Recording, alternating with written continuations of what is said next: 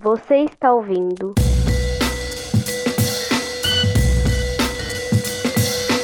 Podcast Conjunturas.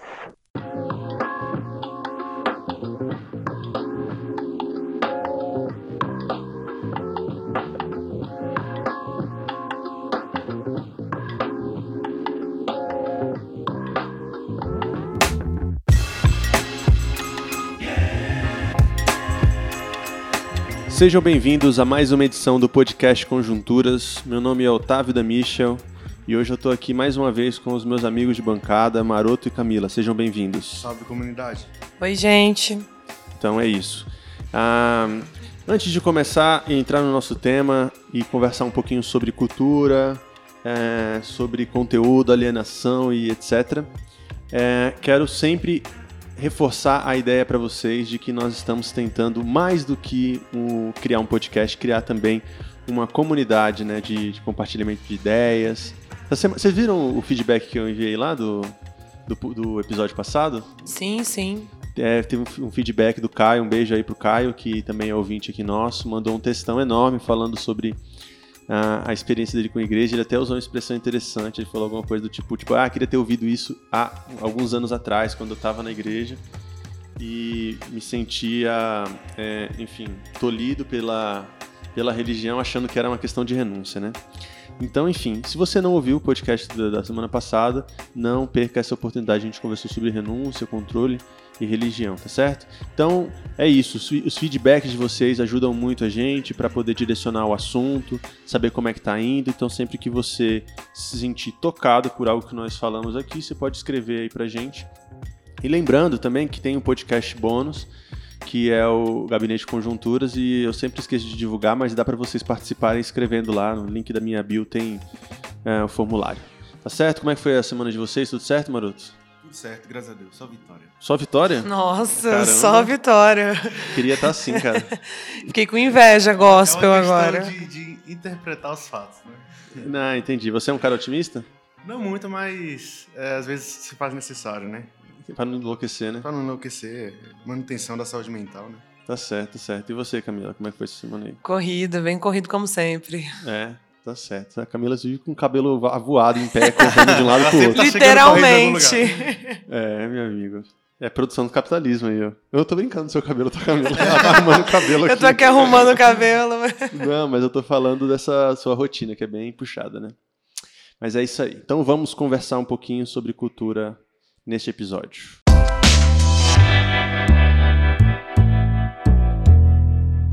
Então é isso, olha. O que acontece?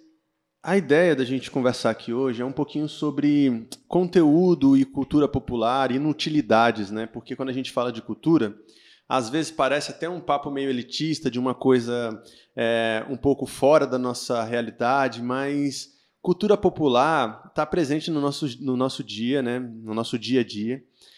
É, até a mesma, ela influencia bastante a nossa religião, a filosofia, a nossa forma de produzir conteúdos, etc. Né? Quantos de nós já não pensamos, será que eu não faço a dancinha do TikTok para ver se eu consigo é, falar uma ideia aqui que eu preciso e ninguém quer ouvir? Já passou por isso, Camila? Olha, eu, antes eu jogava muito, né? Mas depois eu percebi que essa galera tá tendo tanta visibilidade fazendo coisas assim, né? Tão é, simples, né? E eu aqui me matando para terminar um doutorado, né? Mudando vidas, né? Exatamente, mas eu não, não tenho jeito para isso, não. A minha faixa etária não permite mais isso. Pois é, pois é, mas tem a ver com a nossa linguagem também, né? A forma como a gente. É, o nosso público, né? Depende também do seu público, né? Para quem que você fala e tudo mais. Mas uma hora ou outra a gente acaba se rendendo aquilo que é popular. Então tem muito a ver com, com, com esse momento que nós estamos vendo. Eu resisti muito ao TikTok durante muito tempo. Falei, não, não vou entrar em mais uma rede social. Mas você tá no, no, TikTok? Tô, tô, porque... Tá aí, viralizado lá. Olha ele. Amigo, deixa eu te falar, eu trabalho com isso, não tem como, né? Eu tenho, eu tenho uma agência, para você que não sabe, querido ouvinte, e os meus clientes e tal, os restaurantes que eu atendo lá, eles querem estar tá lá. Então eu falei, eu preciso entender o algoritmo aqui, e aí abri uma conta lá. E aí eu sempre replico os conteúdos e tal, eu fico vendo lá. Cara, tem gente muito criativa fazendo um trabalho muito bom, mas ao mesmo tempo também, né, na era do produtor de conteúdo, né, é, onde você entra no Instagram das pessoas lá, tá lá, produtor de conteúdo, influencer, né? Eu acho muito. Mercado 5.0. É, eu acho muito pedante a pessoa que fala assim. E é muito subjetivo, né? É. O que, que é produtor de conteúdo? A pessoa tá narrando a- o cotidiano dela, você tá produzindo o quê? Conteúdo o quê? Pra quem, né? É, que- eu acho que isso tem mais a ver até com o número de, de alcance do que propriamente com o conteúdo. É, por exemplo, a pessoa tem lá 90 mil seguidores e ela não produz nada, ela só faz umas dancinhas e tal, fica gostoso na frente da, da câmera lá, tira a camisa de vez em quando, sei, e pronto. Aí, aí coloca lá, produtor de conteúdo. Não existe um conteúdo ali, né? Pode chamar de influência dessa pessoa? Não sei. De repente, se ela traz influência de fato, se aquilo que ela recomenda realmente é impulsionado, pode ser que sim. Pode ser que seja inveja da minha parte também falar isso, de pessoas muito bonitas que ganham dinheiro com, com, com seus corpos e sua aparência. Mas o fato é, se você observar, a lógica do, do algoritmo é o seguinte: antigamente você tinha que quebrar a cabeça, pensar num roteiro, pensar num tema, produzir o conteúdo, editar e botar na internet. Hoje em dia, os aplicativos eles te apresentam já uma produção de conteúdo pronta. Então você A entra no- chamada trend. a trend. Que você entra lá no TikTok da vida, ou no CupCut, ou qualquer aplicativo desse de vídeo, já tem tudo para você fazer. Só tem que encaixar tuas fotos, ou tua fala, ou teu corpo ali naquela, naquele enquadramento. Né? Então é uma dublagem, é uma, é uma dancinha que todo mundo já sabe, só tem que replicar ela igual e tal. Então é, é quase uma desprodução de conteúdo, né? Esse, esse sentido aí. E às vezes eu fico pensando e nesse, nesse aspecto, né? Por isso que eu quis levantar essa pauta aqui, que é o seguinte: é, será que nós estamos realmente regredindo no aspecto da, da, é, da produção de conteúdo? Eu não estou falando de internet, tá só, galera? Estou falando de tudo. Estou falando de literatura, de cinema e tal. Quando nós estamos simplificando demais o tema, será que nós estamos regredindo? Ou será que essa mentalidade que eu estou tendo aqui, essa crítica que eu estou fazendo aqui, ela é uma crítica já, uma crítica elitista, uma crítica arrogante, entendeu? Porque eu, eu às vezes fico nessa dúvida se eu tô, sei lá, né, se eu não tô sendo chato, sacou? Ou se realmente, cara, perdeu o sentido tudo que nós estamos é, produzindo e cons- consumindo. Eu tenho uma filha de 10 anos de idade, eu vejo as coisas que fazem sucesso pra ela e eu fico de cara, pô. Como é diferente da nossa época, entendeu? É o choque geracional, né? É. É, é muito sério isso, porque é, primeiro que a gente não foi socializado desde pequenininho com as, com as redes sociais, né? É uma coisa mais recente. Eu fui ter o WhatsApp quando eu mudei para Brasília, em 2013. 2000, e- é, 2013. É recente. Uhum. Então, tem essa questão de choque, geracional, tem uma questão até de do que, que a gente considera cultura, arte, né, o, qual é o nosso crivo, né, do, enfim, qual é o nosso capital cultural, e aí, a partir do nosso olhar, a gente vai julgar o que tem sido produzido, né? E também o que é, o que é colocado como goela abaixo para nós, né? Você É, falou das trends. Isso aí é, tem um termo, né? Que eu não sei quem cunhou ele, mas cunhou muito bem, que é a miogização cultural, né? Que é o quê? Você vai comprar um miojo, um macarrão instantâneo, você tem lá na embalagem lá, como é que você tem que fazer, e tudo pronto, né? Em três minutos você resolveu sua, sua fome ali que estava te matando. Sim. E culturalmente isso acontece também, porque é, aquilo que não é mais produzido para você devanear, refletir em cima, gerar um conhecimento. Hoje em dia é, é- é algo embaladinho para consumo rápido, entende? Já vem e já vem com toda, todas as instruções necessárias, né? Você vai ouvir uma música, uma música lançada, já vem lá com a, com a dança pronta. Você não pode nem mais se manifestar a sua dança da maneira que você quer. Você tem que E é seguir o pensado pra isso. é, é justamente, é tá para ligado. consumo, é, é para consumo, né? A pessoa consome ali e tudo mais. O produtor, que às vezes é, o compositor que compôs a música que tem, tem cinco versos, são cinco compositores para esses cinco versos, ou seja, não tem mais algo que é de fato é, espontâneo, na- natural, que reflete a nossa humanidade. Não, não tem mais essa necessidade, né? É só para vendas e vendas e vendas e enriquecimento daquele que está produzindo daquele que está tá cantando, manifestando a, a cultura ali. E o, o público está consumindo, né? O público está consumindo e, e aí é que entra a problemática, né? Para onde isso vai nos levar mais na frente, né? Porque não tem mais essa necessidade, não tem mais essa, essa, essa é, condição de você pensar aquela arte, você levar ela para sua vida, gerar uma reflexão que vai depois te levar para algum caminho, sabe? E, e- e te levar mesmo pessoalmente, gerar um desenvolvimento, e isso aí talvez cada vez mais escasso, né? Porque você só recebe aquilo ali, consome naqueles três minutos, um, um mês depois você já enjoou daquela música, enjoou daquilo que foi colocado lá naquela trend e pronto, segue para outra. Entende? É, e assim, é pensado essa cultura de mercado, né? Ela é pensada para isso. Eu tava vendo, eu vi uma matéria há um tempo atrás falando que as gravadoras mudaram até a sua forma de produzir música, né? que hoje em dia, assim, existem ali uns 15 segundos que são muito determinantes para saber se aquele produto vai viralizar ou não. Que é, um, que é os 15 segundos que ele pode gerar uma trend, que ele pode gerar uma dança, que ele pode gerar um conteúdo para as redes sociais, para o TikTok, para qualquer coisa do tipo. E aí faz com que esses artistas também se tornem reféns né, desse processo. Porque, assim, a arte, né, num aspecto geral, ela é feita para provocar é, sentimentos. Mas quando você trabalha na obrigação de provocar dinheiro, e a gente precisa entender que, assim, quem vive disso é, não pode fazer somente o que gosta, né, galera? A gente sabe. Mas a gente tem um empobrecimento muito grande quando esses artistas não têm essa, essa liberdade é, respeitada. Camila, você que é uma artista, inclusive está fazendo show essa semana, né? Fiz, fiz quinta-feira. Olha aí. Por que, que você não divulga o, o, show que você faz? Nossa, na correria, sempre... Meu Deus do céu, vamos ter que orar para essa mulher. Ela precisa de uma assessoria. Essa mulher só vive na correria. Tem que divulgar para os amigos aí, pô. Mas e aí, você, você compõe também? Componho. Então, e quando você compõe esse, esse, esse aspecto, passa pela tua cabeça de tipo assim eu sei que a, a, a, gente, você é um artista mais underground, né? Que faz o negócio porque você gosta, você não vive necessariamente disso. Não. Mas isso passa pela sua cabeça? Tipo assim, cara, eu acho que isso aqui vai gerar mais identificação, ou então pode essa música pode ir mais longe por conta desse aspecto? Isso passa por você? Então, na verdade, eu não penso sobre ir mais longe, né? Eu tenho uma banda de hardcore que já é um nicho muito específico, underground. Faço músicas com cunho contestativo, né? Mais com, enviesado para a luta das mulheres. O que eu penso é na identificação de mulheres com aquela letra, né? É, sobre o que eu estou falando, é, sobre como eu estou falando, enfim, como, vai ser como isso vai ser recebido por mulheres. Tem um público muito específico. Então, eu penso mais nesse aspecto. Primeiro, que eu não vivo disso. Segundo, que entra muito num lugar de hobby. E terceiro, que é um lugar também, é, enfim, a banda, a produção, é um lugar também de, de, de, de do lúdico, né? Na correria, né? Eu falei quatro vezes sobre correria aqui, então a banda entra muito num lugar de descanso para mim. Entendi. Massa, interessante. É, um, é, uma, outra, é uma outra relação né, com, com a produção. É, mas enfim, e aí tem a, a, gente, lógico, ninguém é, vive só de conteúdo educativo, né, gente? Ninguém vive só de, de, é, de consumo de coisas de qualidade. A gente tem as nossas porcarias e tudo mais, coisas que a gente faz para esparecer a cabeça, né? As nossas alienações, né, que é como, como são chamadas, né?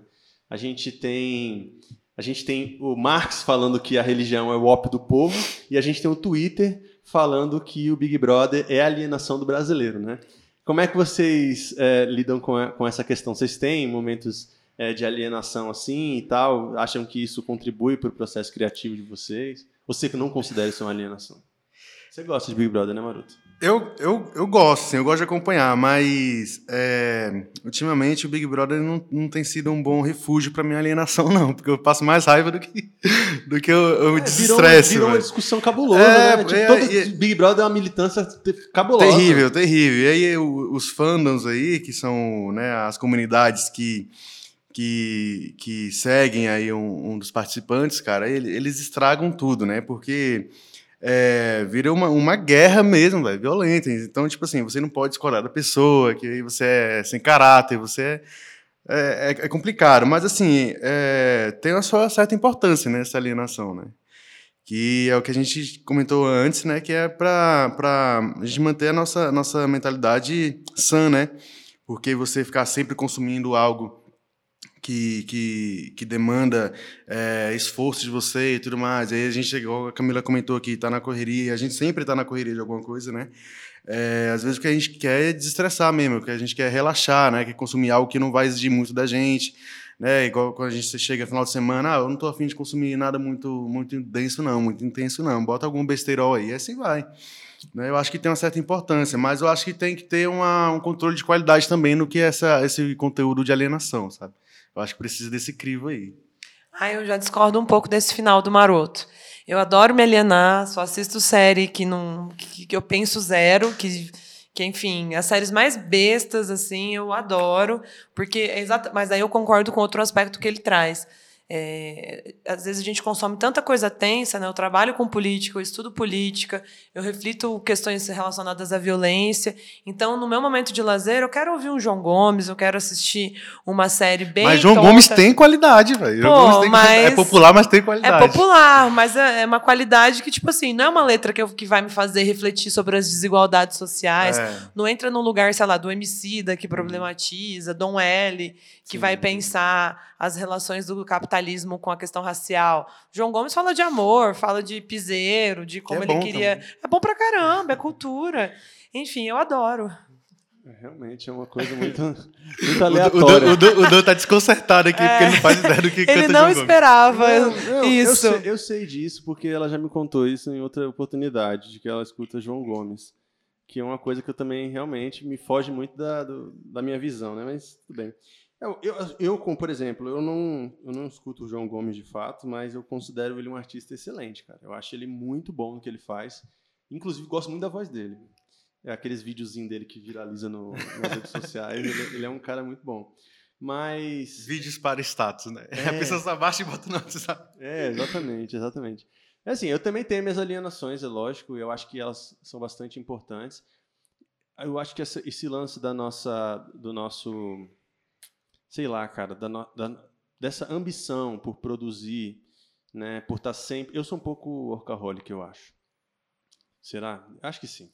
Acho que eu sou um pouco. E eu, e eu tenho uma época da minha vida que eu ficava bastante é, frustrado por não estar produzindo.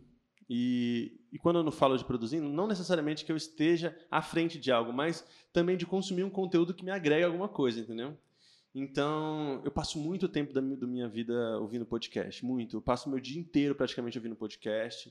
E aí eu vou trabalhando, eu trabalho com, com enfim, fazendo arte, não sei o quê, e eu vou fazendo as artes e ouvindo podcast, vou lavar uma louça ouvindo podcast.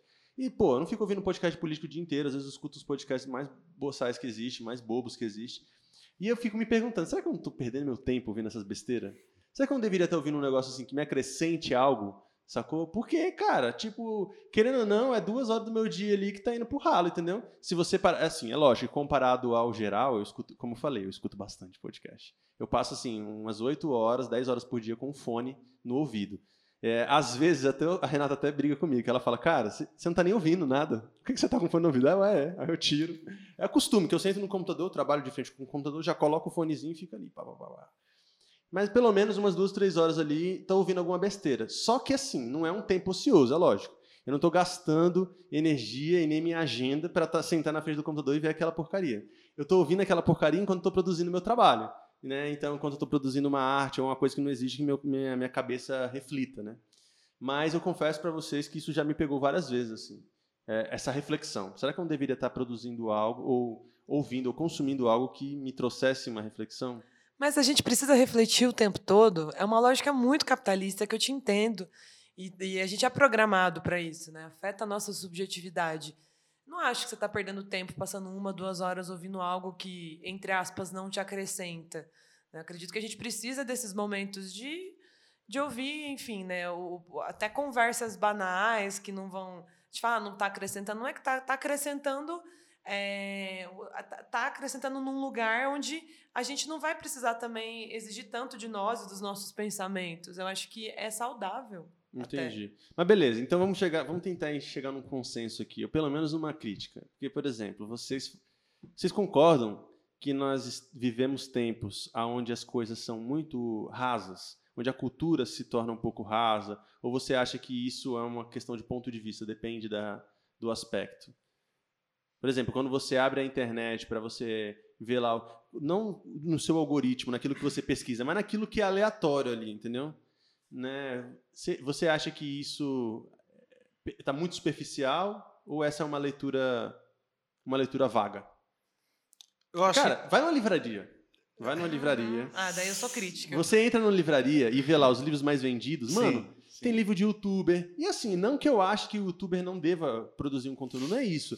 Mas, cara, é- é- é- são conteúdos muito mastigados. Não, Camila, que estuda feminismo aí, sabe muito bem que a- os conteúdos feministas que têm mais aceitação ou popularidade são aqueles que são considerados pelas feministas, como a Camila, é, é, conteúdos feministas liberais, né? Ou seja, uma mensagem soft, que é fácil de ouvir, que não, saca, que não vai pro, pro confronto. A gente que é da, da, da, da teologia, também sei, cara, quando eu olho lá, é, sei lá, Dave Leonardo, nossa, cara, eu fico maluco, assim, porque, assim, Dave Leonardo é um cara muito grande, mano, é muito e grande. É, é voltado só pra estética, né? É muito grande, é um cara enorme, eu acho que deve ser um dos maiores pregadores do Brasil na Sério? atualidade. Cara, ele é enorme, ele tem muitos seguidores. E, tipo assim, ele posta vídeo toda semana. Primeiro que é um cara que faz, faz conteúdo, é, faz pregações com, com ingresso vendido, né? Que é um bagulho já inédito. Você cobrar o ingresso para você ouvir uma pregação da pessoa no teatro. Aí eu, eu poderia fazer uma crítica a isso, mas se tem gente que paga, provavelmente é porque acha que vale a pena. Aí beleza, entro lá no corte do David Leonardo. Então, toda hora, aí às vezes é uma ovelha né, da igreja que fala, meu Deus do céu. Aí tá lá uma mensagem super assim, cara, lindo, meu lindo, que ele fala assim, né, meu lindo, o que Jesus vai fazer na sua vida, nossa, todo mundo vai ficar de cara e tal. Aí eu tô falando disso, tá ligado? Essa mensagem, ela é muito palatável, entendeu? Quando você vai na livraria ver o livro do youtuber, é muito palatável. Quando você entra na internet e vê um conteúdo lá sobre um tema racial ou de gênero e tudo mais, com essa linguagem simplificada, e não simplificada, simplista, é muito mais palatável. Vocês não acham que houve uma regressão? Eu acho que houve uma regressão. Ah, com certeza, né? A gente tem que pensar que a indústria cultural ela, ela é pensada para isso, né? Para o maior alcance e também para que mais pessoas consumam, então para que o senso crítico não seja aguçado. Você citou o exemplo, da, o exemplo das livrarias. Isso é muito evidente, né? Os livros mais vendidos. Aquele A Arte de Tocar o Foda-se. Desculpa, gente, mas é, Mas é. é, é o título, não Todo é? mundo já viu esse Eu esse- tenho É. esse livro. Você tem Ah, esse livro? Eu ganhei. Ah, não. Meu aniversário. Meu Deus. Então, assim, aí, a partir de um título desse, você já pressupõe, né? Enfim, dizem que a gente não pode julgar o livro pela capa. Pois eu sou socióloga e leio muito e julgo pela capa, sim, porque o título diz muito sobre o que, que o autor é- ou a autora quer passar com aquele recado, né? Você sabe que o foda, ou foda-se, ou foder, o verbo foder, ele, ele, ele ranqueia os livros mais vendidos da atualidade, cara. Teve uma época, acho que foi em 2019 ou em 2020, que alguém fez essa brincadeira, esse recorte de uma reportagem e colocou no Twitter. Tava lá, saiu a lista dos livros mais vendidos no Brasil e tinha assim uns três livros com, com palavrão, entendeu? É tipo, seja foda, a arte de ligar o foda-se, etc, etc. É, é também pra chocar, né? Eu ganhei esse livro de presente é, no meu aniversário e depois eu faço uma crítica sobre ele, mas enfim. E você acha, Maroto, que o negócio tá superficial ou não? Eu, eu acho que, como eu, eu comentei anteriormente, tem a, tem a importância desse conteúdo ser produzido, né? É, para um tempo específico de consumo também, mas eu acho que a problemática está em, é, em quando isso se torna algo generalizado, sabe? Mais consumido e, e- e- e produzido de forma intencional para ser isso, sabe? Esse conteúdo raso de consumo de geral. Então, Mas é, isso é o acho- mercado, é é o normal. mercado, é o mercado. Eu acho que o, o problema está, tipo assim, não a gente consumir, mas isso ser é, aquilo que ocupa mais, mais parte da nossa vida, sabe? Que, que de uma certa maneira, e automaticamente, é, o consumo demasiado desses conteúdos faz com que a gente deixe de virar os nossos olhos, as nossas vistas, para aquilo que é produzido com uma certa qualidade que não tem tanto é, apoio, não tem tanto suporte para ser algo que, que chegue a- a- até nós também, sabe? Seja um, um, um produto, por exemplo, tem um, um cara, a gente está falando de internet aqui, tem um cara, que agora eu vou esquecer o nome dele, mas ele é um professor de português, e aí ele, ele produz é, os vídeos dele fazendo dancinha e tudo mais, com gracinha, rimando e tal, mas gerando um, um conteúdo ali que traz um certo conhecimento, que traz uma certa educação, entende? E, e- e- a esse modo, tem tantos outros artistas é, que a gente que é é conhecido como artesão, que, é- que não é artesão, é artista, entende? Que produz essas artes e que essas artes não chegam na, na- na população, sabe? Não chega. Então essas pessoas deixam de ter voz, deixam de ter espaço porque aquele grande espaço que era para ser diverso, que era para ser plural, que era para ter vários nichos ocupando ali, só tem um, um tipo de nicho só, entende? E aí a pessoa, por exemplo, eu trabalho no, no, no ônibus, Cara, é o que eu mais vejo, pô. A pessoa chega ali do trabalho ali, ela só tá consumindo coisa, coisa besta. Ou é esses vídeos aleatórios, ou é, é recortes, né? De fala do Bolsonaro do Lula. Nós ne- ne- nesse, nesse nível aí. Então, assim, é, é importante ter esse conteúdo? É importante ter conteúdos diversos, sabe? Eu acho que o problema está em quando o mercado coloca para nós, como, como população, como massa, um tipo de conteúdo só. Entende? E aí é proposital por quê? Porque isso aí não vai gerar em nós reflexão, não vai gerar em nós em desenvolvimento como sociedade, não vai gerar crítica, não vai gerar nada disso. Entende? Eu acho que a problemática está aí. Agora, consumir, é, tendo você um, um, uma, uma, um filtro para você mesmo, acho que isso é importante, entende? Hum. Concordo, mas aí é que tá. Por que, que eu, eu perguntei isso para vocês? Porque é o seguinte, se a gente concorda que o conteúdo ele, ele se tornou raso, né, ou superficial e etc., será que também não valeria uma, uma autoanálise, uma autocrítica, da gente se perguntar o porquê que esses conteúdos, que não são os nossos conteúdos primários, né, são os conteúdos que estão fazendo sucesso? No sentido assim, tipo assim, será que não é isso que o povo quer de fato, entendeu? Será que não é essa linguagem que o povo quer consumir de fato e a gente por exemplo, é, eu acho que nós três aqui, de alguma maneira, produzimos algum tipo de conteúdo. Será que a gente não está batendo na tecla errada, entendeu? No sentido de. Eu não quero é, desvalorizar essa, esse consumo de conteúdo. Também não quero supervalorizá-lo. Mas não quero desvalorizar, dizendo que quem faz. Ah, porque o povo é burro. Não sei uhum. Eu acho esse discurso eu acho bem elitista, inclusive. Sim. Mas, mano, de alguma maneira é o que tá dando certo, tá ligado? É o que tá vendendo. É o que tá vendendo. Mas aí entra um pouco, né, nos produtores de conteúdo, sei lá, eu vejo o exemplo da Sabrina, do Tese 11, né? Ela produz conteúdo político, ela tá no TikTok, ela fala em 60 segundos sobre um tema extremamente complexo, de uma forma super didática, ela não faz dancinha nem nada, mas na época que tava bombando, um exemplo, né?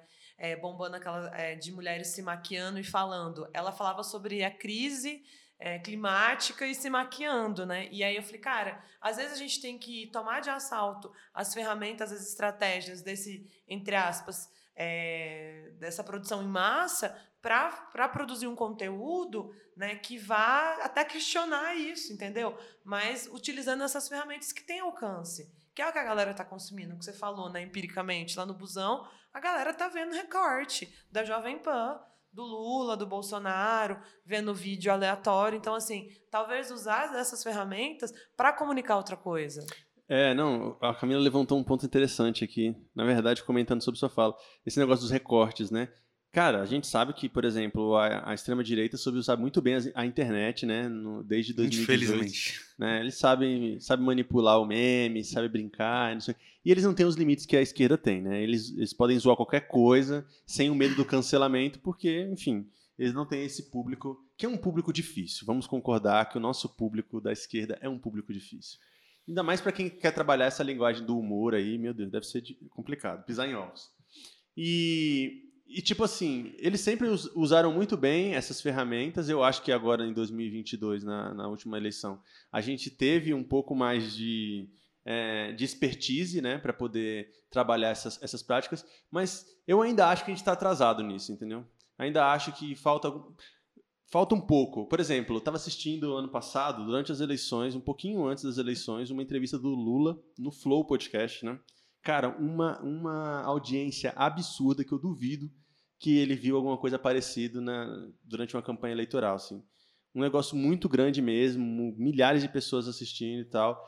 E, tipo assim, Bolsonaro foi no, no Flow, passou três, quatro horas conversando com os caras, falando besteira, amenidades e não sei o que lá, não sou sobre política e tal. Lula foi, deu uma entrevista de uma hora, naquele estilo é, padrão de jornalismo, e foi embora. E deixou todo mundo lá, tipo assim, cara, poderia ter rendido mais. Eu vi essas essas críticas posteriormente, né? A galera falando, pô, participação do Lula deixa a desejar e tal.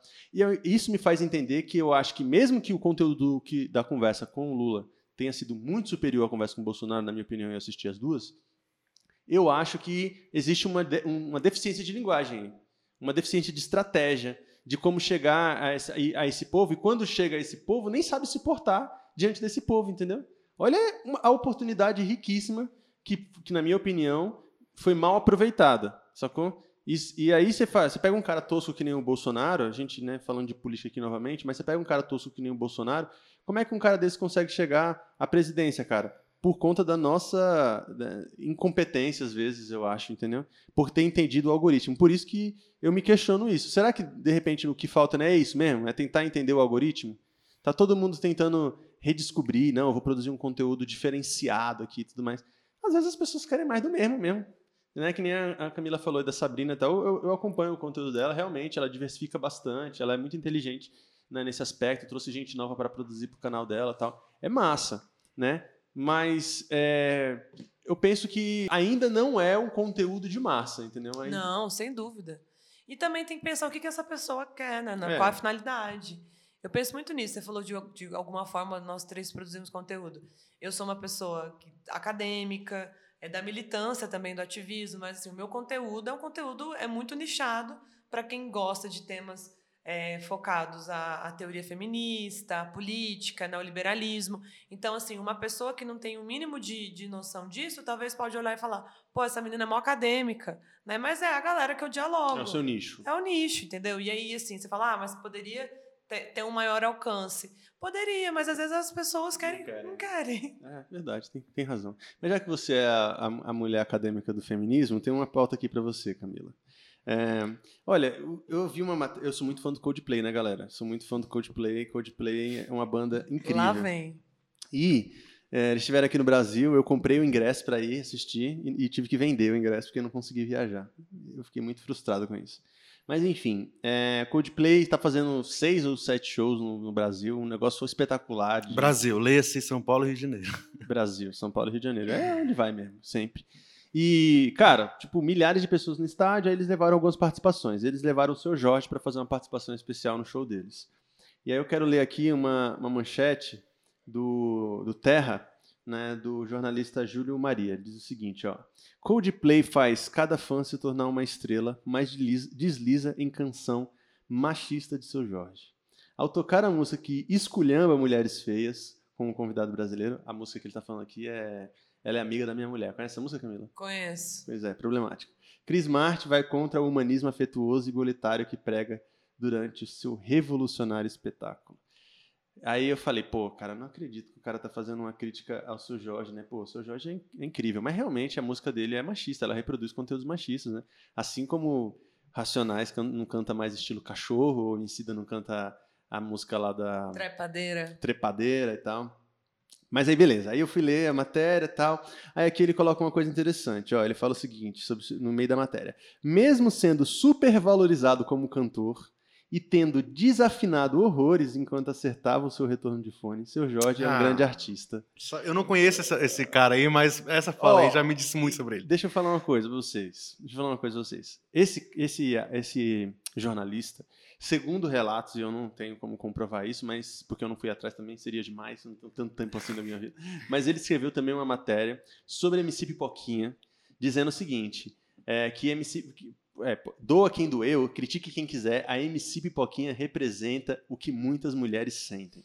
Então. Nossa, como que ele sabe o que as mulheres sentem ter, sendo homem, né? É, deve ter, sei lá, entrevistado algumas pessoas e tal.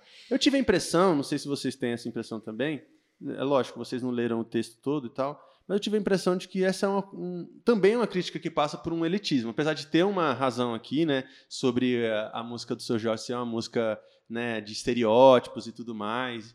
Mas eu queria que você comentasse sobre isso aí, Camila, principalmente você, né, porque fala aqui a questão é, da, do machismo da música do seu Jorge e tal, esses revisionismos que nós estamos fazendo sobre nossa cultura, nossas culturas passadas né? É, e, e às vezes, como que isso soa para a grande maioria, né? tipo assim, pô, velho, e aquela música, e aquela lá, seu Jorge, canta aquela. Não, essa aí não dá não, porque felizmente essa música aí reproduz um conteúdo machista. Ô, Emicida, canta aquela lá que a gente gosta. Não, essa música eu não canto mais. Porque Emicida foi alvo do movimento feminista na época, né? Como é que você acha que essa situação chega para massa? Bom, primeiro que eu sou contra uma cultura de cancelamento. Né? E isso é muito evidente com essa, nas redes sociais, né? o quanto as pessoas são canceladas, e principalmente músicos. Sou a favor de, de crítica, assim, de revisionismos, de, de se mobilizar para falar: ó, essa música não é legal, porque toca num ponto de objetificação da mulher, ou enfim, de. As mulheres já, são, já estão numa situação de desigualdade de gênero na sociedade e você está produzindo cultura que reforça isso. Então, de fato, acho que, que é necessário o artista rever a sua postura quanto a isso. E, e, enfim, né, as pessoas que consomem músicas que de cunho machista ou que fazem alusão ao machismo, elas vão reproduzir isso né, o tempo todo. Então, é importante sim pontuar e que essas pessoas tirem dos seus repertórios essas músicas, porque é a, arte ela reverbera também, né? Então a pessoa está ali externalizando através de uma música como ela pensa, o que ela sente, o que ela quer passar para os indivíduos. Então é importante sim pontuar enfim, né, uma música que, vão, que trata sobre racismo. E aí eu vou jogar uma outra polêmica, né? Essa semana ia ter um show de uma banda de, de black metal em Brasília, e essa banda não, não conseguiu fazer o show, porque eh, durante bom tempo essa banda fez alusão ao nazismo, né? Em suas imagens usava suática, é, discursos é, de superioridade racista. E a gente não tem que tolerar isso, não tem que tolerar. Se a pessoa está mobilizando a arte para disseminar ódio, preconceito e, faz, e saudando algo que, que matou milhares, de milhões de pessoas, tem que ser mesmo tolhido. Não pode ser. É, é, não pode passar Ser permitido, né? Ser permitido. E o, e o, e o seu, seu, seu chefe teve uma Sim, mãozinha nisso aí, não teve? Teve. É, a gente entrou com uma representação, né? Como que o Brasil. Aí, aí foi muito, muito, muito louco, né? Porque é, esse show foi embargado e aí vários fãs né, falaram assim: ah, então tem que embargar os shows de funk que faz alusão ao sexo e não sei o que e tal. Pô, os caras estão comparando racismo, é, morte em massa, nazismo. nazismo com funk. Funk é cultural. Aí já demonstra um preconceito. Eu posso não gostar de funk, mas no Rio de Janeiro é algo cultural, algo que está intrínseco ali. Mas objetifica a mulher. Com certeza, mas aí é uma polêmica. Eu tenho ah. amigas que são sociólogas, que são cariocas, que estudam e que funk, rebola até o chão. que rebola até o chão e que me criticam quando eu falo isso. Uhum, e que sim. me fizeram refletir muito no meu lugar. Ah, uma mina branca, que nasceu no sul, que mora no centro-oeste, está criticando o que é objetificação. Você está tirando a agência, a autonomia daquela mulher que está naquele espaço. Enfim, é uma discussão muito complexa. Muito complexa. Né? É extremamente complexa. Que eu, do alto do meu hardcore, do, do meu MPB, do minha música gospel, enfim, né? Vou fazer uma crítica com algo que eu não, não tô ali é, vivenciando.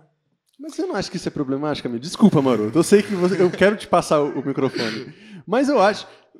Eu não sei, eu tenho a impressão que isso é problemático. Porque parece só que a gente deixa de discutir coisas importantes por conta do local de fala, velho. Não, porque é problemático. Essa, porque sim. essa é uma, é uma. Eu acho uma crítica válida. É lógico que eu sei que o funk né, é vítima de muito racismo também. Porque tudo, todo esse discurso elitista de tipo, ah, a gente não escuta isso porque objetifica a mulher. Não tem a ver com objetificação. Essa galera não está preocupada com a objetificação da, objetificação da mulher, não. Eles estão preocupados com uma cultura preta e favelada que está ganhando o mundo, cara. Vai ter um, vai ter um festival aqui em Brasília essa, por esses dias aí. E vários artistas de rap, velho, eu tava passando na, no plano piloto, vendo várias fotos, né, do Lennon, do Xamã e tal. Os moleques que veio de periferia, eu falo, caraca, né, os moleques cresceram, né, velho, e tal. Eu, eu entendo esse lugar. Porém, eu acho que também, quando chega nesse aspecto aí, a gente, a gente empobrece o discurso. Não, sim, eu acho que é, é, bem problemático na né, questão do lugar de fala, porque o lugar de fala é você não é você, você, você não quer tomar de assalto um espaço do outro, né? E como isso é mobilizado, qualquer coisa, ah, mas você não tem vivência sobre isso e tal. Mas é uma discussão que tem várias camadas, né? Porque a gente sempre vai olhar o eu e o outro. Né? A antropologia trata muito disso, né? A partir da minha ótica, da minha visão, das minhas vivências. Então tem essa questão também que eu acho que é importante colocar na balança. Entendi. E aí, Maroto? Você, quando, quando, quando, Eu... quando você está é, tá dentro desse ambiente onde as pessoas querem te ensinar algo que faz parte da sua identidade, da sua vivência, não sei o que lá, você tem a humildade de ouvi-las ou você já chega metendo a o pé na porta do lugar de fala.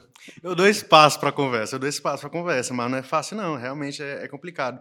Mas voltando naquele ponto que você tinha, deixa eu só fazer um comentário sobre essa, essa participação do seu Jorge, porque essa música, se eu não me engano, ela está no álbum que é se chama Músicas para, para churrasco, churrasco, né? É. Ou seja, é uma, é produção feita para a população mesmo brasileira, que tem o, a, e tem na sua cultura o churrasco de domingo e tudo mais, de família, entre amigos. Uhum. É interessante porque é, a, gente, a gente chega num ponto onde, de fato, o seu Jorge, sendo um artista incrível, ele, ele produz esse álbum é, com uma certa finalidade, né? Porque a gente está falando que, é, sobre a, uma, um dos gostos do, do, brasileiro, que é o samba, que é o pagode e tudo mais. É, mas aí essa, essa crítica desse jornalista toca num ponto específico, que é sobre essa produção de cultura para as massas, né? Na verdade. E aí a gente precisa entender o seguinte, poxa, é, tal como o funk, são, são produtos feitos para massa, são, são produtos feitos para pessoas consumirem de fato, de se divertirem, de se relaxarem, de celebrarem a vida, né? Na verdade. Mas, em contrapartida, a gente, a gente não pode cair no, no, na falha de sempre estar consumindo, ou de sempre estar permitindo a produção de conteúdo para massa sem qualidade alguma, sem um crivo de qualidade, sabe? Eu acho que, por mais que o, um, um, um material, um produto seja produzido para massa, ela precisa ter um crivo de qualidade, entende? E, e, entender que o, o, que é qualidade é aquilo que a, que a, que, que a massa é, entende como qualidade, porque a gente não pode achar que, por exemplo, ah, uma, uma música seja racista, seja, seja de objetificação da mulher, que, que isso vai estar sempre sendo aprovado pelo, pelo público. Às vezes não, às vezes aquele, que tá, aquele cara que está produzindo a música, está produzindo um certo material, seja audiovisual também, se, se ele pensa que aquilo dele de fato é, é aquilo que o, que o público está precisando, está querendo, está desejando. Mas, mas eu aí, acho. Deixa eu te falar uma coisa. Você é, acata ou menospreza a opinião do especialista? Para você, essa é Ah, depende do especialista, velho. Porque. Olha lá, hein? Não, é, depende do especialista, velho. Claro. Porque, tipo assim, parte do. do, do da, da, da, igual a Camila falou, essa parte da ótica dele, de onde é que ele tá vindo? Ele entende qual é a realidade da periferia? Ele entende qual é a realidade da favela? Às vezes não entende, velho. A gente tem, por exemplo, produtores que vieram da periferia, igual o Condizila, pô. Olha onde o, o cara chegou, entende? Aí quer dizer que tudo que aquilo que o cara for, produ for produzir, mas que a gente sabe que tem muita qualidade, dependendo do especialista, vai ter sempre alguma coisa para ser criticado, vai ter sempre alguma coisa que, que, que não é aprovado diante do público. E às vezes o público precisa daquilo, porque você vê, o, o pessoal está consumindo os vídeos, por exemplo, desses funkeiros no, no YouTube, chega a 5 milhões, 6 milhões, entende? E com qualidade, com qualidade, com uma boa fotografia, com uma boa direção de vídeo, entende? E, e, e tem coisa que é, que é posta aí né, com, com, com selo cult e tal, tudo mais, para a classe média A e tal, é, consumir, que não tem, não, não passa nesse, nesse, nessas críticas aí, entende? Assim, assim, não é alvo dessas críticas, tal como é aquele, aquele, aquele cara negro, aquela, aquela mulher, é, aquele cara periferia produz, entende? Ou seja, tudo que a gente está tá produzindo aqui para os nossos passa no, no, no, no, entra dentro de um, de, um, de um filtro, entra dentro de uma crítica, e aí aquilo que é, que é igual tu comentou da banda aí, não tem, não tem críticos e tudo mais, ou seja, tá aí colocado e aí as pessoas vão comprar ingresso, vão consumir e tudo mais, ou seja, tem essas, essas disparidades aí, tem essas, essas, desigualdades aí, entende? Nessa, nessa, nessa questão cultural. E aí, a, a, é, aproveitando aqui, eu queria fazer uma, uma pergunta para vocês porque essa, essas produções culturais elas, elas têm suas consequências, elas, elas têm as, os seus frutos, né? Em questão financeira, em questão econômica, em questão é, cultural mesmo, de moldar, sabe, a, a sociedade. E aí eu queria saber de vocês o que vocês pensam sobre essa, essa cultura de massa que é produzida é, e como ela, ela encontra as camadas da sociedade, seja ela mais elitista, seja ela mais popular, e, e quais as consequências que isso pode gerar para a população, não só na questão econômica, porque a gente sabe os efeitos que isso tem, mas na questão mesmo de sociedade, como é que a gente vai caminhar, é, como é que vai ter esses diálogos entre essas, essas, essas diferentes classes a partir dessa cultura produzida, sabe? A voz do povo, a gente tem esse ditado, né, que a voz do povo é a voz de Deus. Essa, essa afirmação, e eu nem quero levá-la para um lado religioso ou teológico, eu quero falar sobre a voz da razão, né? Tipo assim, se, se o, tudo que o povo quer é de fato o que o povo precisa? Essa, para mim, deveria ser a primeira, a primeira pergunta. É lógico que a gente aqui, a Camila até citou essa expressão, né? A livre agência das pessoas de decidirem aquilo que é bom ou não para elas. A cultura de massa ela é baseada nesse, nesse gosto popular. Tipo assim, a gente quer um conteúdo simplificado. A gente quer músicas que sejam é, mais valorizadas na sua produção do que nas suas letras. A gente quer filmes que tenham mais é, cenas de ação do que roteiros né, provocativos e tudo mais. Isso precisa ser correspondido. Até que ponto a indústria precisa corresponder isso? Eu acho que isso precisa ser moderado, entendeu? Por quê? Porque senão a gente vai ser engolido por isso. E até quem produz isso vai ser engolido por isso. Então você se torna refém da situação. Por exemplo, Agora eu vou entrar no, no, no, no quesito religião. Pastores que recebem ou que são demandados somente de um conteúdo simplista suas, nas suas pregações. Ah, não, a gente gosta. Porque o cara vai lá, ele faz uma leitura expositiva do texto bíblico. E, pô, a, a igreja não vem junto, sacou? Mas quando ele faz uma campanha do sete, e aí ele pega sete quarta-feiras e não sei o que lá, e ele fala para a galera que se a galera estiver junto naquele evento ali, a galera vai ser abençoada, ele tem uma correspondência melhor. Mesmo que ele saiba que aquilo ali não é o ideal, teologicamente falando, né? É aquela cultura, ele não quer gerar aquela cultura dentro da sua comunidade, ele, se ele tiver sempre atrás dessa aprovação, ele se torna refém disso, entendeu? E eu acho que a indústria, eu dei um exemplo aqui da minha, da minha categoria, digamos assim, mas a indústria pode se tornar refém dessa produção de conteúdo popular, entendeu? Então vamos supor, usando o exemplo que a Camila falou aí da, do Tese 11, né, que é uma, um canal no YouTube, né, e até mais do que isso, que, que fala muito sobre política, ecossocialismo, etc. Aí a, a, a, eles entendem que a demanda de mercado é uma produção realmente de conteúdos muito simplistas, entendeu? E aí eles falam, pô, vamos partir para isso para ver se dá certo. Aí produz um conteúdo simplista, viraliza. Cara, a chance dessa pessoa, se ela vive disso, né? Porque a viralização para essas pessoas custa dinheiro. A chance dessa pessoa ficar presa nisso, nesse loop aí, é muito grande, pô. Por isso que eu acho que ela tem que dosar. Fala, eu sei que vocês querem um pouco disso, mas também toma um pouco disso. É aquele negócio ali de você colocar o remedinho na carne do, do, do, do cachorro, entendeu? Junto da, da comida. Porque se você der só aquilo, ele não vai querer. Quem está fazendo isso, por exemplo, até politicamente muito, é o Cauê Moura, né? Ele tem um podcast, é, chama Dessa Letra, e ele está um processo de radicalização política, assim, né, indo para a extrema esquerda e tal. E o que, que ele faz? Toda semana ele recebe um convidado no podcast dele para falar sobre é, comunismo, entendeu?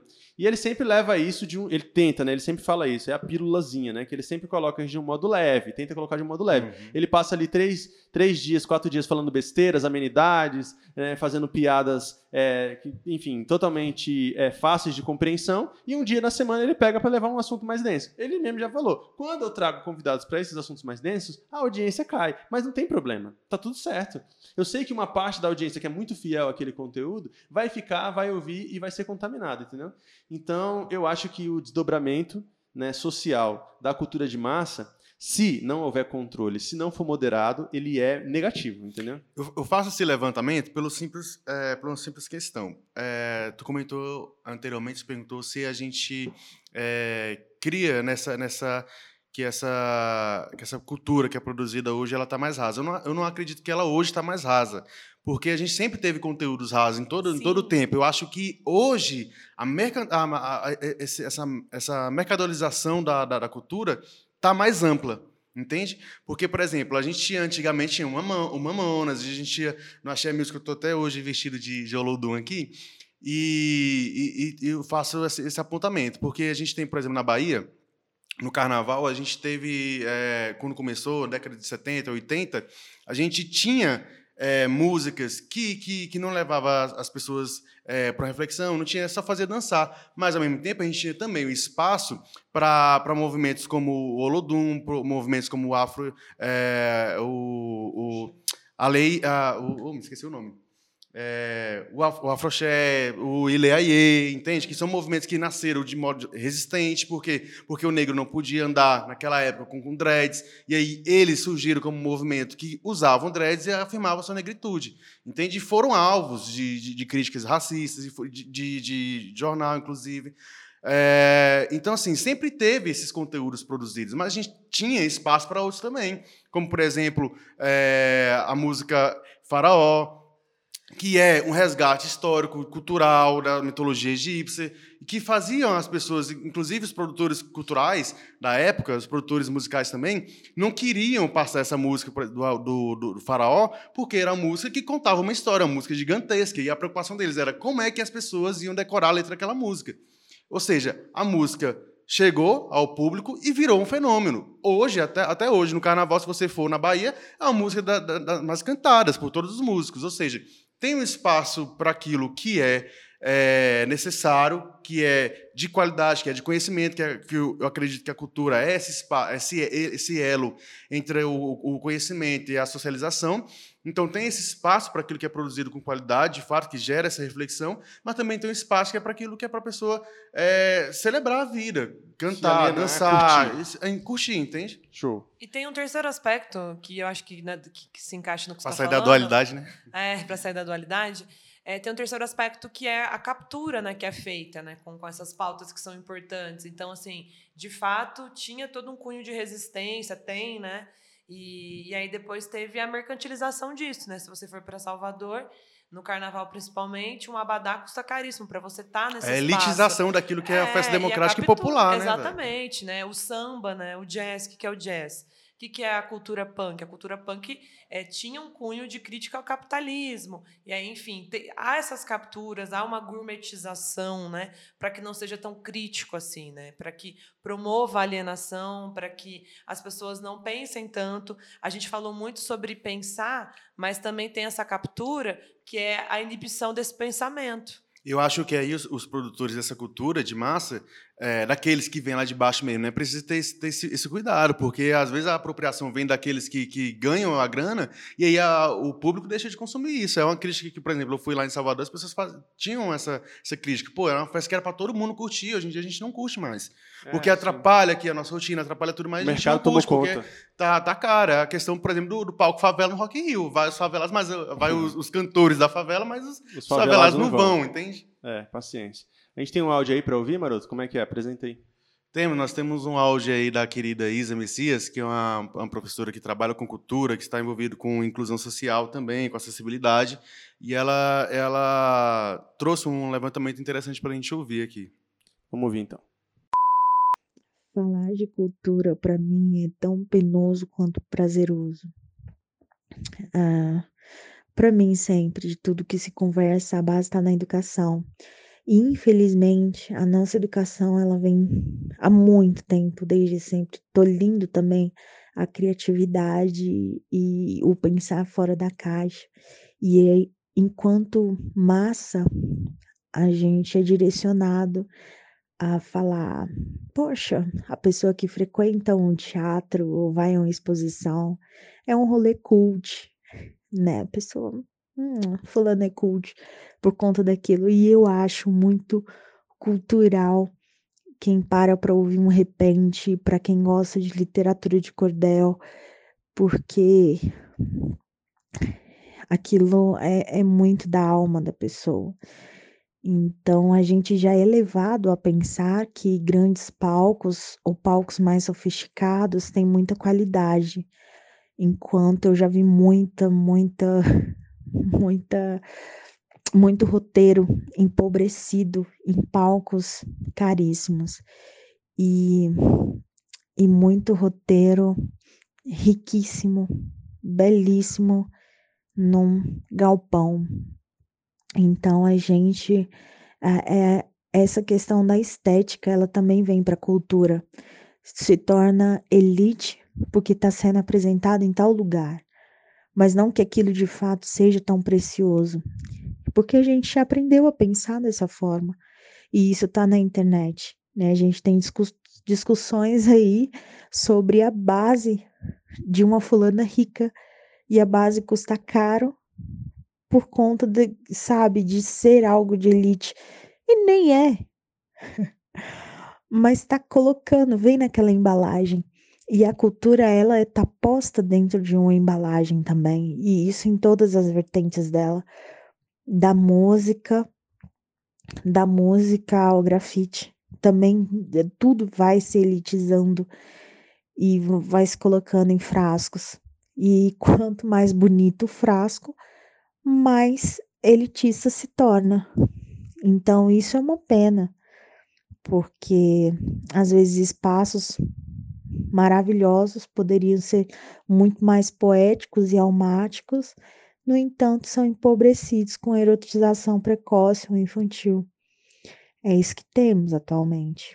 Então, é prazeroso falar de cultura, sabendo a riqueza que a gente tem em todos os lugares. Mas também é penoso a forma que vem sendo embalado, encapsulado e, e como a gente tem consumido isso. É, eu acho que é, a Isa trouxe um, um ponto interessante para nós, né? Que eu acho que, que é, sintetiza bastante o que a gente está falando aqui, né? Porque é, tu comentou na questão da religião, o, como é o modelo, o modus operandi do David Leonardo, né? E, e assim, é um, é um conteúdo raso, de fato. É um conteúdo que não, que não te leva para lugar muito distante do que você está. Só que a estética é muito linda, sabe? Eu acho que a pessoa vai mais pela estética, sem saber que ela está indo pela estética, do que pelo conteúdo em si. Porque, por exemplo, a gente vê lá, né, o, o momento ali lindo, com a música de, de fundo, te levando para a questão emocional, e a pessoa chora, e aí você, se você tirar toda essa estética e consumir só o que, o que, o que é a fala dele, não tem esse, esse, esse, esse, esse toque mesmo no, no, na humanidade da pessoa, sabe? É, e, e diferente do que, do que é produzido por pessoas de camadas mais baixas, né? Porque são produ produções de fato feitas pela vivência, pela experiência dela no mundo, pelo aquilo que ela é, colocando verdades em si. Mas por não ter essa estética toda toda toda embalada, né, colocada em cima, não tem um consumo da, da gente, sabe? E, e, e, aí tem outro ponto, né? Se for colocar essa estética bonita, aí vira elitização. Porque vai levar para um, um, um palco que a gente não vai poder consumir, vai levar para o teatro que a gente não vai poder entrar, né? E aí, é, aí é que está essa, essa, essa, esse questionamento, sabe? É, por que, que a gente não, não pode consumir algo sem essa estética é, mercantilista, sem essa estética né, é, é bonitinha que está colocada aí? Por que a gente não pode consumir um material bom feito por nós, sabe? Uma, um, um quadro, por exemplo. Porque se eu pegar um, um artista da, da, da, periferia que, que desenha bem, mas que traz uma, um conceito na sua arte, se eu não colocar ela no, no museu lá em Nova York, ela não, não vai ter o seu valor né, no, na, na, lógica mercantilista. Mas ela tem sim um valor, porque tem a verdade expressa ali daquela pessoa, tem a alma expressa dela.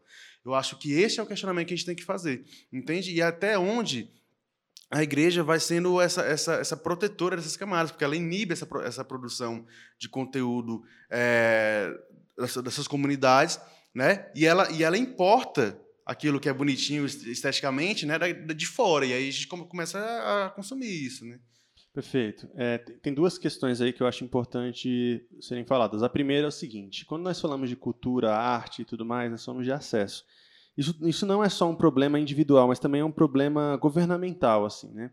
Então, é, a gente tem leis de incentivo à cultura e tudo mais. Aqui no Distrito Federal a gente tem o FAC, né? A gente tem no Brasil durante muito tempo aí teve, né, a Lei Rouanet que foi é, totalmente é, desmontada, né? E agora provavelmente deve voltar e tal. É, mas, assim, é, é muito difícil você ter uma produção decente, né, esteticamente atrativa, porque, cara, querendo ou não, é, é, é, é apelativo você chegar para pessoas da periferia e dizer o seguinte: ah, você tem que consumir isso aqui porque é um artista local e tal. Você tem que valorizar a nossa cultura. Eu sei que não é tão bonito assim, mas você tem que valorizar e tal. Porque, mano, isso é uma questão de consciência. Você não implanta isso na cabeça dos outros. As pessoas querem consumir aquilo que é atrativo a elas. E se a gente tem que insistir tanto para as pessoas consumirem aquilo que nós estamos produzindo nas periferias, né, como ela citou aqui, então às vezes é porque ainda não chegamos no nível de excelência que precisa ser apresentado. E não é culpa nossa, não é questão de meritocracia, é porque não tem grana, mano. É isso, não tem grana. Ó, o Jovem de Expressão está aqui, um projeto lindíssimo, duas quadras aqui da onde a gente está gravando. Tem um teatro de bolso lá, tem várias produções bacanas e tudo mais. Mas sempre vai ter uma limitação. Por quê? Não tem recurso, não tem estrutura, etc. Aí tem que fazer o quê? Tem que fazer a capacitação da galera para ir atrás de recursos, para conseguir uma grana do governo, para igualar as oportunidades, mano. Então eu acho que a cultura também tem a ver com isso. Existem aqueles que optam por fazer um negócio empobrecido Deve existir, mas na maioria das vezes o que eu acho que a gente chama de empobrecimento, ou até mesmo que ela falou, né, de embalagem e tudo mais, eu não acho que é totalmente dispensável. Eu acho que assim, são poucas pessoas que vão pegar um livro com uma capa feia e vão comprar um título é, ruim, com aqueles títulos enormes de dissertação, de mestrado, e vão olhar e falar assim: ah, quero ler isso aqui e tal. Quem faz isso? Quem já está acostumado no ambiente. A socialização, né? Quem já tem capital cultural. O Burguesão já, já, falava quem, disso. Quem já tem capital cultural. Agora, você quer levar aquele assunto para pra, as pessoas, quer tornar popular, quer tornar aquilo lá um conteúdo de massa, você vai ter que colocar uma embalagem, mano. Não tem como. Mas eu acho que aí é que entra a questão da, da, da pílula que tu falou, né? Do remedinho na, na, na moderação que a gente está consumindo. Isso. Porque se a gente consome só aquilo que não tem, que não leva a gente para lugar nenhum, que é como eu comentei anteriormente, a gente não vai. A gente vai baixar o nível. Entende? E aí, para voltar depois, acho que é complicado, entende? Porque é, é questão educacional também. A gente não, tá, não quer consumir um, um filme que, que, que foi indicado ao Oscar, porque a gente não, não, sabe, não dialoga com a gente, mas é porque a gente não está se habituando a isso, entende? Mas aí entra também numa questão, um exemplo, o meu lugar favorito de Brasília, Cine Brasília, que é um dos únicos cinemas de rua que existem ainda no Brasil. Aonde que ele fica? Asa Sul. Né? Quem consegue acessar? Tem uma linha de metrô na frente, mas o metrô de domingo, sete uhum. horas, fecha. Né? Então, assim, o acesso à cultura. E, e quanto que é a entrada lá? Tá 7,50, muito barato. Aí, esses dias eu comentei com um amigo meu, pô, meu lugar favorito em Brasília é, é o Cine Brasília. Ele mora em Samambaia Sul. Ele falou, nossa, que chique. Aí eu falei, não, é 7,50 pra você ver um filme brasileiro, Eu um filme francês. disso. Vou ter que ir lá semana que É, vem. e é um lugar muito bonito e tudo mais, né? E, enfim, toda semana tem uma curadoria, curadoria incrível. Então, você assistiu um filme brasileiro, eu assisti o último do Ardley Queiroz, que é um cineasta de Ceilândia, É. que é um filme que fala sobre sol nascente. E, tipo assim, mas quem tem acesso àquilo? E aí foi muito engraçado, que daí no final do filme, esse meu amigo falou assim: ele, ele nasceu na Ceilândia e mora em Samambaia, né? Ele pegou e falou assim: é, Nossa, olha a repercussão da galera, né? Porque era uma galera major- majoritariamente branca, ele era o único preto do rolê. E aí a galera, nossa, mas sol nascente e tal, a maior favela da América Latina. E aí ele falou, pô, mas será que a galera já pisou no sol nascente? Com certeza não pisou em sol nascente, mas estava consumindo uma arte produzida em sol nascente por um artista celandense e, e- e tem também essa- esse distanciamento. Mas isso faz com que a pessoa se sinta muito cult por estar consumindo aquilo. Que não deveria, né? É. É terrível. Aí tem uma outra questão, né? Que... É o problema de quem tá nos moldando, né? Sim, é o problema de quem tá. no- Mas a gente vai ser vítima disso depois da vida, mano. Quem tem a grana é que dita a cultura, entendeu? Quem tem o capital, quem tem o poder, dono de emissora, dono de jornal. Essa galera aí, eles estão há, há séculos e séculos dizendo pra gente aquilo que é bom de consumir aquilo que não é. O que você tem que fazer? Se libertar desses meios, velho. Se libertar desses meios. Então, assim, por exemplo, a gente tem uma geração que vai vir diferente. As minhas filhas, por exemplo, não assistem TV aberta, porque na minha casa nem tem antena, velho. Só tem streaming, entendeu? Elas escolhem o conteúdo que elas querem assistir. Elas vão, elas vão vir é, é, com déficit de cultura popular? Talvez. Talvez. Talvez aquilo que as amigas dela comentam na escola, que passou na televisão no Fantástico, ela fique de fora. Fala, pô, não assisto Fantástico, não assisto nem TV, entendeu? Mas, por um outro lado, ela vai consumir outro tipo de conteúdo. Essa diversidade, ela, ela, ela, ela é muito importante, né? Mas, enfim, é, aí ela falou também sobre. Aí você falou sobre esse lance da importação aí, né? Da, da cultura e tudo mais, que também é um tema muito importante para mim, por exemplo, a brasilidade da nossa da nossa eclesiologia, né, do nosso culto e tudo mais, é muito pobre, cara, infelizmente. Ó, quando eu, eu passei um bom tempo desvinculado totalmente da cultura evangélica, assim. E e quando eu falo da cultura evangélica, eu falo da cultura musical, né? Porque a literatura não tem como fugir. Eu, tô- eu sempre estou em livraria cristã comprando alguma coisa. Mas da luta. Cara, ó, tem eu passei uns cinco anos sem consumir nenhum tipo de conteúdo de música evangélica. E aí eu tive que voltar para tocar no louvor por, por, por forças do, do, do- do destino, né? Porque, enfim, não tem músico. E eu tive que voltar a ouvir para poder ensaiar e tal. E eu comecei a consumir, vi umas coisas legais. Falei, pô, tem uma coisa boa aqui, tem mudou e tudo mais, tem algumas coisas legais. Mas beleza, vamos falar da majoritariedade. Eu acho que pode ser até um, um tempo para a gente concluir e caminhar para o encerramento. Majoritariamente, nós temos uma um conteúdo americanizado, né, importado. Então, assim, as músicas que fazem sucesso no Brasil, os worships que fazem sucesso no Brasil, são todas traduções da Hillsong ou da Bethel Ch- Church, entendeu? É, não vou falar que isso é ruim, porque eu gosto muito da produção musical da Hillsong, é de muita excelência. Não é minha preferida, né? É, vocês me conhecem, eu escuto rap. Mas eu não posso negar que aquilo ali tem muita qualidade e tal. Aí você tem lá as Gabriela da Rocha da Vida, essa galera que traduz tudo que é dos Estados Unidos e traz pra cá como se fosse uma produção deles, né? Eles dão crédito, mas a maioria das pessoas não lê crédito de música nenhuma, meu parceiro. Então essa é a realidade. Todo mundo acha que a música lá, que é do Hillsong, é, é, é da... A Aline Barros fez isso no passado também, então é normal. Aí aqui na nossa igreja, por exemplo, né, eu sempre falei pra galera do louvor aqui da igreja, falei, galera, eu queria muito que a gente fugisse um pouco desse tradicional, dessa música tradicional evangélica, assim. Que a gente buscasse, assim, tem conteúdos muito bons cristãos, entendeu? Você tem aí uma galera que faz um tipo, um, um, um tipo de nova MPB cristã, assim, de muita qualidade, velho. Você tem, né, os Arrais, você tem lá o Crombie, você tem o, o Felipe Valente, é, Felipe Valente? É, Felipe Valente. É, então, enfim, você tem o Estevão Queiroga, você tem muita gente boa. Mas isso não são músicas congregacionais, entendeu? Que é o papo que a gente estava tendo aqui um pouco antes. Por que, que essa galera grande aí estoura? Porque são músicas que são feitas para tocar no louvor de igreja. Todas as igrejas replicam, reproduzem. Elas, eles lançam a música na outra semana, todo mundo cantando, porque o louvor de igreja é assim, eles ficam atrás das novidades, o que está rolando no mercado. Os crentes que vão participar daquele louvor, fica aquela música na cabeça, que essas músicas são chiclete mesmo, sai do culto cantando. Eu mesmo saio direto aqui do culto cantando essas músicas. Eu vou procurar na semana para ouvir. Quem é que tá? É sempre os mesmos. Então também, eu acho que, que você falou, tem um negócio da responsabilidade nossa? Tem. É, Eu, por exemplo, como pastor, é porque eu não quero, eu, eu tenho, eu tomo um cuidado aqui para não ser, né, tipo, controlador demais e tal, não ficar me intrometendo demais nas coisas e tal. Mas eu, como pastor de igreja, gostaria muito que o nosso louvor fosse mais brasileiro, velho. Entendeu? Gostaria que a gente tivesse um, que a gente cantasse mais mais músicas brasileiras, com, de autores brasileiros, que a gente tivesse instrumentos brasileiros no nosso louvor, né? que a gente fugisse da guitarra, é, da guitarra, bateria e baixo de sempre, que a gente tivesse um birimbau no louvor. Só que, mano, parece uma utopia, tá ligado? Parece uma loucura. Quem é que tem que ser contagiado por isso? A galera que produz música na igreja, aqui na nossa igreja, por exemplo. Eles que tem que olhar e falar, pô, isso aqui é interessante ou não é interessante. Estou compromissado com essa, com essa é, cultura, tipo né? assim, estou compromissado com essa demanda, com essa prática e tal. Tem que ter esse despertar de consciência também, de olhar e falar assim, cara, eu gosto muito do, do Hillsong, do Betel, não sei o que lá, mas eu acho que a gente deveria valorizar mais os nossos artistas aqui, entendeu?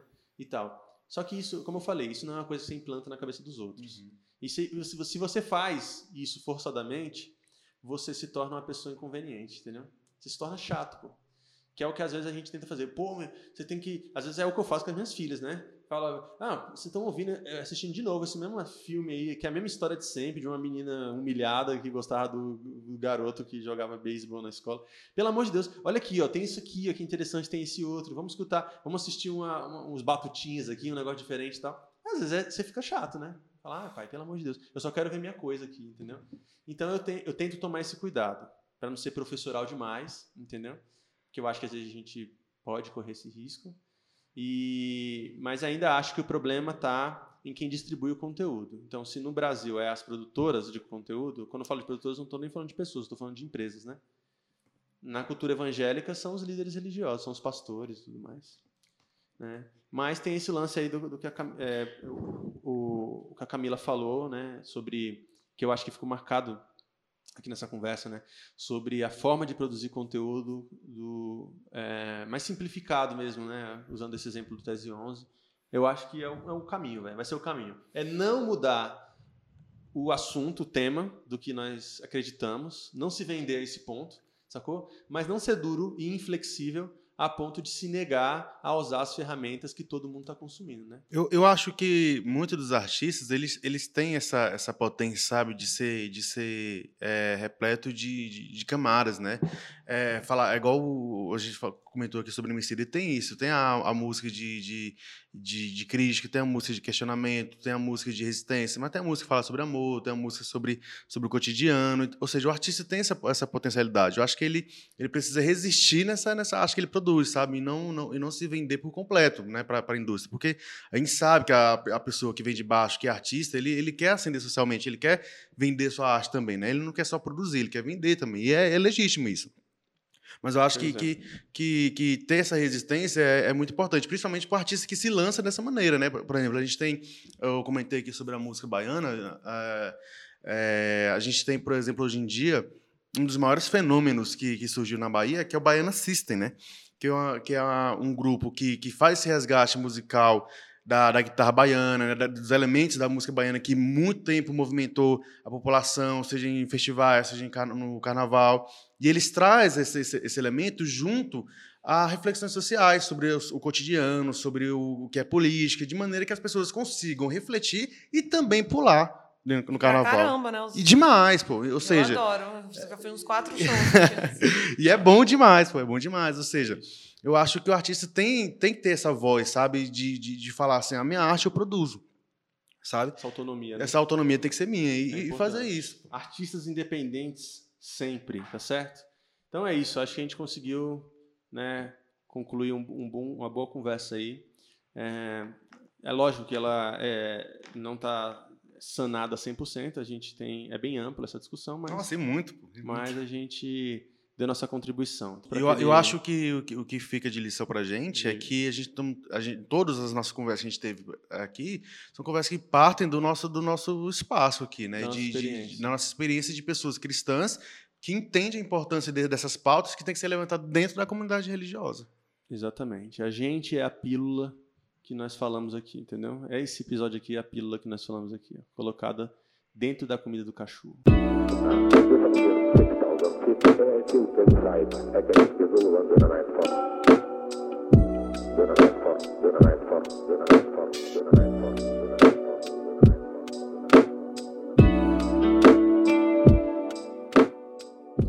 Vai, Camila, qual é a sua indicação? A minha indicação é um livro que é bem curtinho, se chama O que é Cultura, é daquela coleção Primeiros Passos. É, tem disponível na internet e foi escrito pelo José Luiz dos Santos. E é bem interessante porque ele fala que cultura diz respeito à humanidade como um todo, né? Então ele trata sobre a história, os costumes, a sociedade, os grupos né, que produzem cultura e que são fruto dessa cultura. Né? Então, eu acho que é um livro que dá para sintetizar com uma linguagem muito simples, né? não é nada acadêmico que não, que, que não dê para acessar. Eu gosto bastante dessa coleção dos primeiros passos, né? é da década de 90. E fica aí a dica, né? O que é cultura que ele vai abordar as inúmeras, as múltiplas faces da cultura, compreensão de, do que é cultura, né, para ciências sociais. É, só para fazer uma ressalva aqui antes da indicação, de que a gente comentou aqui sobre, muito sobre música, mas que isso vai para muitas outras camadas, né? Bem além disso, desde consumo de roupa, a, a filmes, a, a, ao que a gente consome no cinema e tudo mais. Mas indo para minhas indicações de hoje, eu trouxe dois documentários. O primeiro que está disponível no YouTube, para você assistir, que é que se chama Ileaie do Axé de Tolu para o Mundo, produzido pela TVE da Bahia, que é um documentário que fala sobre a origem do, do Ileaie, de um movimento de resistência, de como esse bloco chegou no carnaval e como ele se mantém até hoje. Muito interessante. E semelhante a isso, eu trouxe outro documentário que se chama Axé, Conto de um Povo, de um Lugar, do diretor Chico Kertes, que está disponível na Netflix, que fala também sobre as origens do, do, dos blocos, do, dos trios elétricos no carnaval, dessa cultura que é produzida ricamente na Bahia, que traz elementos históricos, traz resgate é, religiosos também, e que a gente consome até hoje com muita qualidade. Então, essas são as minhas indicações de hoje para você consumir aí. Perfeito, então indicação não tem muito a ver com, com, com o tema, mas. Aliás, na verdade tem, tem um pouco a ver com o tema, sim. Na verdade, o, o que eu quero fazer é, é, te indicar. A gente citou alguns nomes aqui de músicas, é, de músicos e bandas e tal, que fogem um pouco dessa cultura. E talvez você que escute o nosso podcast aqui, eu conheço alguns amigos que escutam podcast que são bem recém-chegados nesse, na, na, por exemplo, aqui na coletivação, ou então nesse ambiente é, um pouco mais progressista, digamos assim, né, do, do, do meio evangélico. Então, quero te dar a oportunidade também de você ter acesso a coisas que não são tão populares, mas que, cara, é, tem uma, um tom de provocação muito grande. Então eu quero citar aqui alguns artistas, inclusive se vocês lembrarem de outros aí, vocês podem é, mencionar também. Mas olha, eu que gosto muito de rap e nunca gostei muito de rap gospel, nunca sempre achei meio, meio brega. Tem um artista cristão e que é rapper, que ele é sensacional. Kivitz. Sem dúvida, mano. O Kivitz, além de ser um, um colega, né, que eu tive contato, amigo mesmo, a gente trocou muitas ideias. Eu trouxe ele em Brasília em 2016 para um evento. Ele é filho do, do Ed René, né? Então esse nome aí você já deve conhecer.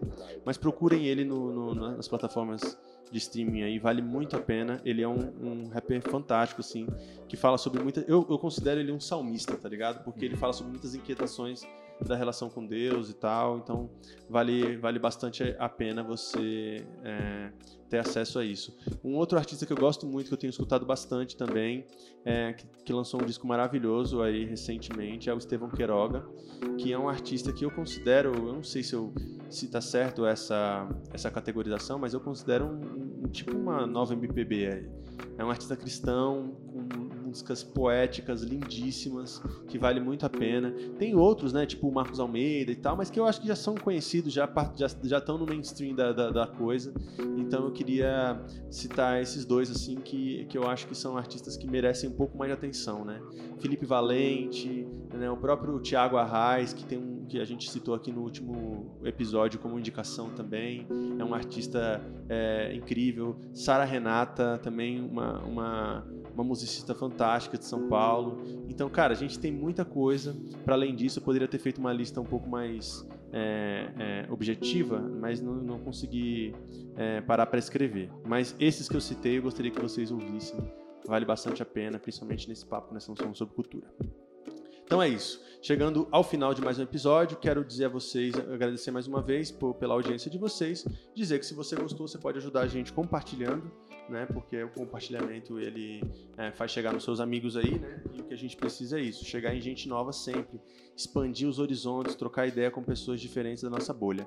E se você puder e tiver dentro das suas condições, você pode fortalecer esse podcast doando aí um valor qualquer através do Pix conjunturaspodcast@gmail.com o valor de Se você for de Brasília, pode ser um valor de um caritos, a batata caritos, que é vendido lá na rodoviária por R$ 3,50. Agora, se você tiver melhor financeiramente, você pode doar um valor de um pão de queijo de aeroporto. Pronto. Ou de um trio Viçosa, 10 reais. Nossa, maravilhoso. É um, é um... Tá mais caro, amiga. Tá... Não, tá 10, pô. Comi esses dias na rodoviária. Ah, Aí, ó, trio Viçosa. Abaixaram então, abaixaram, porque chegou a 15.